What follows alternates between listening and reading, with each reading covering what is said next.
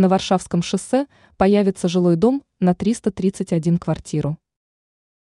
В городе по-прежнему идет реализация программы по реновации. Благодаря этому жители старых домов переезжают в новое и комфортное жилье.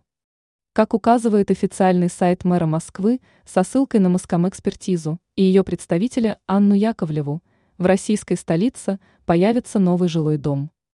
Данный объект будет находиться по адресу Варшавское шоссе, ВЛ, 8, А10А.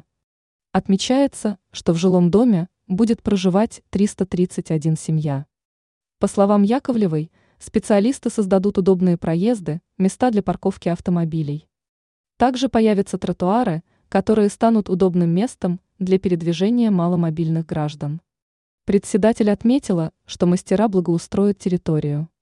Они создадут места для детского отдыха, площадки для спортивных занятий.